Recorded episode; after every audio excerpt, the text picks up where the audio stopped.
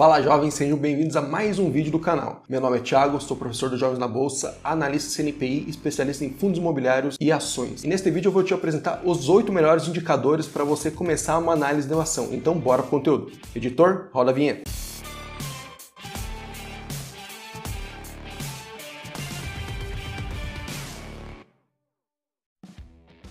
Antes de mais nada, dois recados bem rapidinho. Primeiro, quem não me segue no Instagram, segue lá, Thiago Ball, Thiago com TH, Ball, B-O-L-L. E o segundo recado, não menos importante, talvez até mais importante que o primeiro, que estamos preparando um curso focado em análise fundamentalista de ações. O curso será dado por mim analista CNPI, então não perca, se inscreva no link que está nessa descrição para ser avisado quando o curso for lançado. Sabemos que analisar ações por indicadores é o primeiro passo para você filtrar as melhores empresas para você analisar mais aprofundadamente. Então por isso eu separei oito indicadores para te mostrar. O primeiro indicador que eu separei é o ROI, que é a relação do lucro líquido da empresa nos últimos 12 meses sobre o seu valor patrimonial contábil. Vamos pegar um exemplo para ficar mais didático. Se uma empresa ela tem um patrimônio líquido de mil reais e vamos dizer que em um determinado ano o seu lucro líquido foi de 100 reais. O seu ROI vai ser quanto? Vai ser 100 reais sobre mil reais, que dará 10%.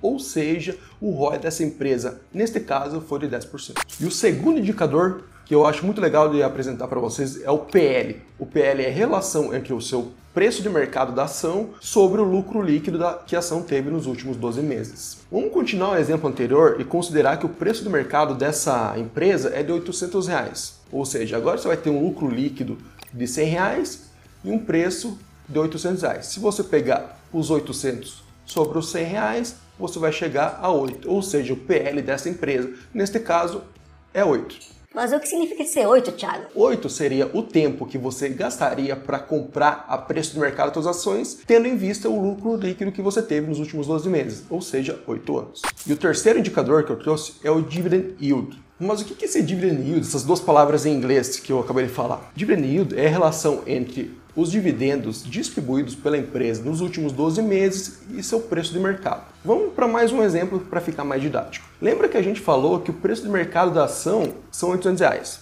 Vamos supor que essa empresa distribuiu aos seus acionistas é, 50 reais em dividendos. Qual que será o seu dividend yield? Seu dividend yield será o seu lucro líquido sobre o seu preço de mercado, ou seja, são, serão 50 reais sobre os 800 reais, que dará 6,25%. E o quarto indicador é o PVP. O que é o PVP? É o preço de mercado da ação sobre o seu valor patrimonial. Complicado, né? Vamos deixar um pouco mais simples. Vamos para mais um exemplo. Lembra que a gente já falou que o preço dessa ação são 800 reais. Lembra disso, né? Lembra disso, né? E também você lembra que a gente falou que o patrimônio líquido dessa empresa é de mil reais. Ou seja, se o PVP é o preço sobre o valor patrimonial e a gente pegar os 800 dividir por mil, a gente vai chegar a 0,8. Ou seja, a gente está pagando 80 centavos para cada um real de patrimônio líquido que a empresa tem. Pô, essa ficou boa, cara. Essa eu fiquei orgulhoso agora. Vou alcançar água. Água. água. Pessoal, canequinha, né? Quem quiser, vai lá no arroba Jovens na Bolsa e adquira a sua. Indicador número 5, margem líquida. Mas o que é margem líquida? A margem líquida, ela representa qual o valor final em relação à receita líquida total inicial. Ou seja, quanto que sobra depois de você pegar toda aquela sua receita operacional líquida e tirar o custo, tirar juros, tirar imposto e tal. O que, que, é o, o que sobra é o que? O lucro. Ou seja, a gente quer saber para cada um real de receita quanto se torna lucro realmente. Mas vamos para um exemplo que vai ficar mais fácil. Imagina o seguinte: a nossa empresa, que a gente já está tomando como exemplo, ela deu 100 reais de lucro um determinado ano. Só que para gerar esses 100 reais de lucro, ela teve 2 mil reais de receita operacional líquida. Para isso, a gente vai ter que a margem líquida vai ser os 100 reais sobre os 2 mil reais, que resultará em 5%. Ou seja, para cada um real que a empresa vende, ela recebe 5 centavos de lucro líquido. O indicador número 6 é o EV/EBITDA. Mas o que é essa sigla? EV é Enterprise Value, que nada mais é do que o valor da firma em português, que é o preço de mercado da empresa mais suas dívidas menos o caixa equivalentes e menos ativos não operacionais. Já o EBITDA é um acrônimo em inglês para lucros antes de juros, impostos, depreciação e amortização. Aqui o jeito utiliza como uma proxy para a geração de caixa. E para facilitar, vamos tomar um exemplo aqui. Vamos pensar que o EV é R$ 1.250 dessa empresa aqui. E o EBITDA que ela gera por ano é de 250 reais. Se a gente quer a relação do EV EBITDA, o que, que a gente faz? A gente pega os R$ 1.250 e divide por 250 reais, que será igual a 5. Ou seja, de forma genérica, a empresa precisa de 5 anos de geração de caixa para pagar todas as suas dívidas e capital aos acionistas. E vamos para o sétimo indicador, que é o dívida líquida EBITDA. EBITDA a gente já sabe o que é. Mas o que é dívida líquida? A dívida líquida nada mais é do que a sua dívida bruta menos todo o seu caixa e equivalentes de caixa. Ou seja, vamos simplificar um pouco mais.